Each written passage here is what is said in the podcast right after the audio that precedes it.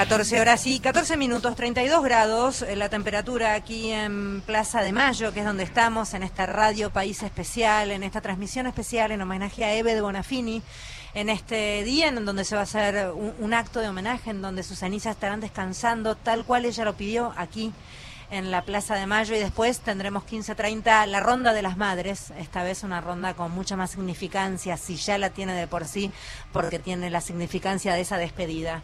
En línea alguien que no sé si estará, si vendrá para aquí, supongo que sí, pero lo digo solo de, de, de, nada, de no saber. Horacio Pietragala, secretario de Derechos Humanos de la Nación. Horacio, gracias por estar eh, atendiéndonos en esta jornada. ¿Cómo va? Hola, ¿cómo estás? Buenas tardes. Sí, estoy yendo, estoy yendo. Estás viniendo, sí, supuse, Horacio. A ver, eh, claro que conocías a Eve. Preguntarte si, te, si conocías a Eve ya es una redundancia. ¿En qué contexto la conociste? ¿Cuándo, ¿Cuándo recordás la primera vez junto a Eve? La primera vez, eh, la primera marcha en la resistencia que, yo estuve con mi verdadera identidad en el año 2003. Esa fue la primera vez que me pude sentar y hablar con ella. Eh, hacía muy poco, bueno, hacía poco que había recuperado mi historia y me senté ahí atrás de los gazebos, los puestitos que ellos arman donde venden cosas, y me puse a hablar con ella, a contarle. que lloramos juntos ese día, me acuerdo. ¿Qué edad tenías? 27. E-, eras grande y no tan grande. Claro, en realidad, en realidad la Eve la conocí siempre, como todos, todas, eh, digamos, y participaba en las convocatorias que hacían ya como, como César, que era mi nombre anterior, eh, a, los actos que hacían en Plaza de Mayo, los recitales. No me acuerdo salía a trabajar, iba con los compañeros de trabajo a, a esos recitales, ¿no? Que, hacían en la plaza. Eh, pero bueno, que pude sentarme a hablar con ella y, y conocernos, empezar a conocernos fue en el 2013. ¿Y ella estaba al tanto de tu historia? Sí, sabía, sabía quién era y bueno, y en ese momento era el último nieto que había recuperado la identidad y bueno, eh, había sido bastante no visible el caso y bueno, sí me conocía. Eh, y, Eve además una mujer que, que uno la veía desde afuera con esa cosa vehemente y aparentemente dura y en realidad siendo una mujer, tal como estás contando vos, tan sensible.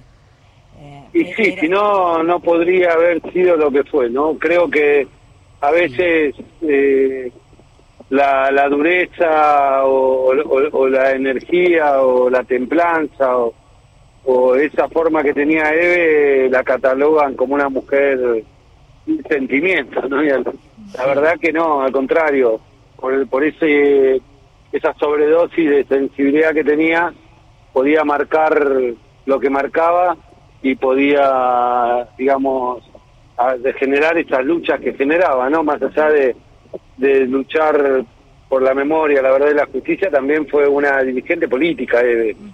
Trascendió, digamos, lo que es una militancia en materia de derechos humanos, porque bueno, como muchas también, ¿no? Pero bueno, ella fue una de las que más eh, enérgico repudio hizo a todas las políticas neoliberales y a los gobiernos que, que venían a, a quitar derechos en nuestra democracia, ¿no? Creo que fue una, una mujer con, con una voz muy fuerte, con una lengua muy picante y, y creo que eso es parte de la sensibilidad que ella tenía.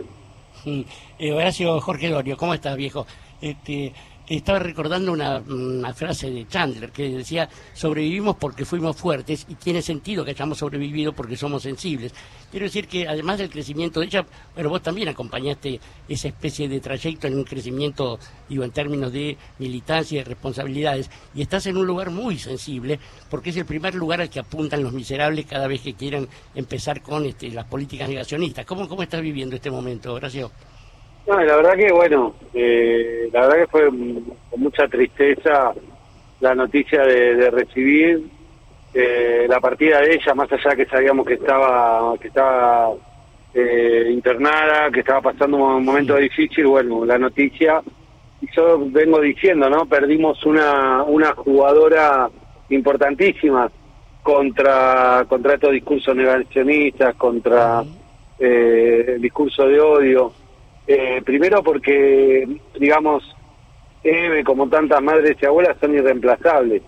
Y, tratar de llenar el vacío que ellas dejan eh, se va a tener que hacer, pero vamos a tener que ser miles, ¿no? Porque dejan un espacio muy grande de, vacío y la única manera de tratar de, de, llenar ese vacío es que seamos muchos, muchos eh, defendiendo esta bandera, la misma que, que, levantaron, que levantan las madres y, las abuelas también. No creo que eh, nada, lamentablemente tenemos que vivir esto. Eh, es una cosa fuerte en el sentido que, que digamos más allá de las tragedias que nos tocaron vivir a, varios, a muchos en nuestro país, eh, también hay que agarrar ¿no? la, la suerte que tuvimos de ser contemporáneos a ellas, ¿no? de poder conocerlas, de poder, eh, porque claramente a partir de ellas eh, el país es otro, la democracia es otra, las formas de lucha son otras. Yo ve, nos cansamos de ver el cambio de color de pañuelo que representan distintas luchas, cómo se organizan distintas madres de distintas tragedias eh, o de distintas violaciones de derechos humanos, como la madre de violencia institucional, que se organizan a partir de la escuela que vieron en nuestras madres y abuelas, ¿no? Y creo que, que eso es, es, es, un legado eh, que no que no tiene un, parangón, digamos, ¿no? Creo que, sinceramente, perdimos algo muy fuerte pero queda un símbolo también muy fuerte y bueno, es, es, obligación de todos mantener esto porque bueno, como te decía antes, uno no va a reemplazar, ya Eve no está, eh, tenemos que ser muchos y miles lo que reproduzcamos eh, lo que ellas mismas venían denunciando y llevando adelante. Horacio Pietragalas, quien está hablando, secretario de Derechos Humanos de la Nación. Eh, Horacio, gracias por atendernos. Seguramente nos crucemos aquí en la plaza. Eh, va a ser un momento muy movilizante el de este jueves y esto que mencionabas vos es muy loco como hay, hay gente que tiene el peso enorme que tiene Eve o que puede tener Estela o que puede tener nada esas mujeres que son, esas mujeres que son referentes a la hora de eh, cuando hablas de derechos humanos automáticamente pensás en estas mujeres y es, es muy loca esta cuestión de orfandad que uno percibe en todos los que dan testimonio de decir cómo seguimos de acá en más. Creo que un poco para, para cerrar, disculpa, eh, ya nadie puede hablar en nombre de ellas, ¿no? Esto, esto va a quedar totalmente claro. Ellas eran únicas, ellas tenían una voz única y quien quiera cometer esa, esa, esa guasada, digamos, para decirlo de alguna manera, va a cometer un error gigante.